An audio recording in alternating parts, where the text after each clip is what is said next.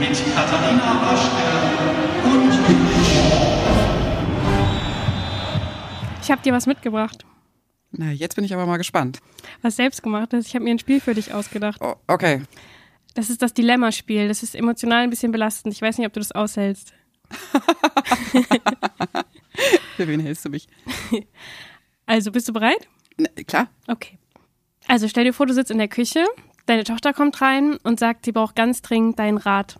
Sie hat jetzt ewig hin und her überlegt, was sie mal beruflich machen will. Und es ist jetzt nicht so, dass sie überhaupt keine Ahnung hat. Also sie hat zwei konkrete Vorschläge und die sind total unterschiedlich und sie weiß nicht mehr ein und nicht mehr aus und du sollst dir jetzt die Entscheidung abnehmen. Das eine ist, ähm, dass sie Komponistin werden will, aber radikale Komponistin. Also so radikal, dass die Musik wahrscheinlich niemand verstehen wird und äh, du befürchtest, dass dann schon so insgeheim, dass es dann auch niemand hören wird und dann natürlich ist das mit dem Geld immer so eine Sache. Und das hat deine Tochter aber mitbedacht und die sagt dann, ihre andere Idee wäre, dass sie in die Versicherungsbranche geht Why? und dann ähm, ja gewissenlos mit der Angst ihrer Mitmenschen spielt und den Lebensversicherungen vertickt. Und jetzt sollst du halt sagen, was sie machen soll. Ich soll das entscheiden. Ja, was würdest du sagen? Na, das würde ich erst, ja, aber also entscheiden würde ich das erstmal grundsätzlich gar nicht, was meine Tochter macht. Das Einzige, was ich machen aber so könnte, ist, geht das Dilemma-Spiel. Du musst jetzt, jetzt du musst es jetzt ja, sagen. ich würde ihr eine, einen Rat geben und sagen, mach doch einfach beides. Oh, das hast du jetzt gewusst, oder? Du hättest wenigstens ein bisschen überrascht tun können. Ah, du meinst, weil wir hier uns gerade in dem Konzert-Podcast Klassik Ultras befinden. Mhm. Ja, ja, Anfängerfehler. Ich meine, du bist Klassik Ultra. Das ist völlig klar, ich dass du habe sowas das Programm weißt. auf dem Schirm. Ja, aber dann lass uns doch trotzdem mal ein bisschen erzählen, weil ähm, bringt ja nicht jeder so eine Klassik-Credibility auf die Straße wie wir beide. Also Ja. worum geht's? Es geht darum, dass wir einen Komponisten äh, in einem unserer Konzerte auf dem Programm haben und der heißt Charles Ives und von dem spielen wir die zweite Sinfonie. Und das Interessante ist bei Charles Ives, dass der eben nicht nur Komponist gewesen ist, sondern dass er vor allem erstmal Versicherungsmakler war. Ich glaube, das wissen die wenigsten. Ja, was für ein Zufall. Mhm. Aber sag mal, war das so einer, der mit so einem Köfferchen äh, auf und abzieht und dann so ein fieser Typ, der bei den Leuten an der Haustür klingelt Nee, und nee, die nee, dann zwingt, eine Lebensversicherung ab und erst geht, wenn die Unterschrift. Ja. ja, nee, nein, nein, nein, nein. Also erst sozusagen, wenn dann der äh, Lied auch vollzogen ist, auf gar keinen Fall. Nein, das war ein ganz anderes Kaliber. Der hat äh, diese Firma gegründet und ist da- damit auch Millionär geworden, wenn ich das richtig im Kopf habe. Und ähm, hat sich damit eigentlich die ganz, das ganze Geld äh, verdient. Und ähm, wobei mir eigentlich immer noch nicht ganz klar geworden ist, wann der dann eigentlich noch komponiert hat. Weil es ist ja irre, was dahin als Nachlass äh, noch äh, vorhanden ist.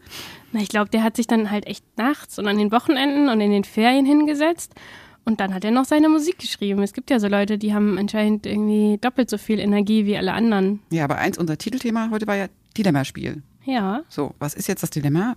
Für Charles Ives war es wahrscheinlich eher, wäre es ja eher ein Problem gewesen, wenn der sich jetzt aufgrund von Geldnot seine Musik nicht so hätte schreiben können, wie er es gerne wollte, oder?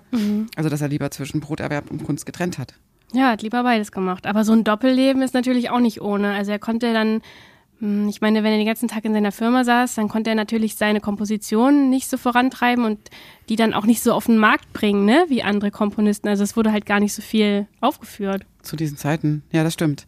Und vielleicht ging es ihm auch gar nicht primär so drum. Vielleicht war vielleicht das Komponieren für ihn eher sowas vergleichbar wie mit jemandem, der abends im Keller Kerzenständer drechselt oder äh, Modelleisenbahn baut oder Ahnenforschung betreibt. Anforschung. Ja, ja, ja, so ein Bastler halt, ne? Also so stellt man sich das jetzt zumindest vor. Mhm. Ja, stimmt schon. Und was, und ich weiß, dass er alles, was er nicht, also das, beziehungsweise vieles, was er schrieb, wurde zu seinen Lebenszeiten ja auch gar nicht aufgeführt. Ne? Als der 1954, glaube ich, war das, als der starb, lagen da in der Scheune von seinem Landsitz äh, ein Haufen, äh, stapelweise so fertige und angefangene Partituren und Skizzen und Erklärungen. Und obwohl er Versicherungsmakler war, hat er bei seinen Kompositionen offensichtlich nicht so alles so gut sortiert. Auf jeden Fall hat man das extrem ungeordnet und chaotisch vorgefunden. Totales Chaos, ab- ja. Da gibt's auch so ein schönes ähm, Zitat von dem Komponisten Aaron Copland. Das habe ich dir mitgebracht. Der meinte nämlich, ähm, dass niemand es vor Charles Ives gewagt hat, das schiere musikalische Chaos so eindeutig zu Papier zu bringen. Wie geht das? Musikalisches Chaos auf Papier. Sollen wir mal was anhören?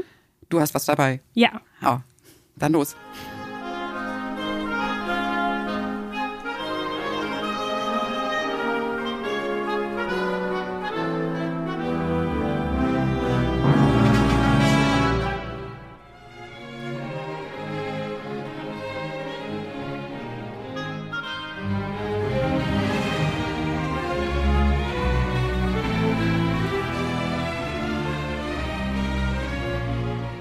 Die ganze Sinfonie ist übrigens voll mit musikalischen Zitaten. Also geübte Hörer werden Beethoven, Brahms, Dvorak, Tchaikovsky erkennen. Aber auch wenn man jetzt nicht die ganze Musikgeschichte auswendig kennt, ähm, da wird man schon merken, dass das nicht alles Musik aus dem 20. Jahrhundert sein kann. Und da guckt eigentlich um jede Ecke guckt irgendein anderer Komponist vorbei. Und das ist wie so eine, wie ein bisschen wie so eine Collage. Hm, Weißt du was?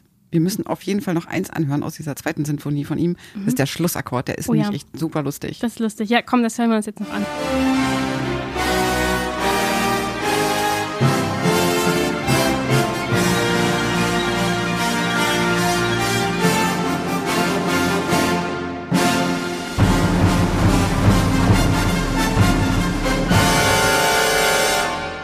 Ja, keine Ahnung, ob ich so einem Typ eine Versicherung abgekauft hätte.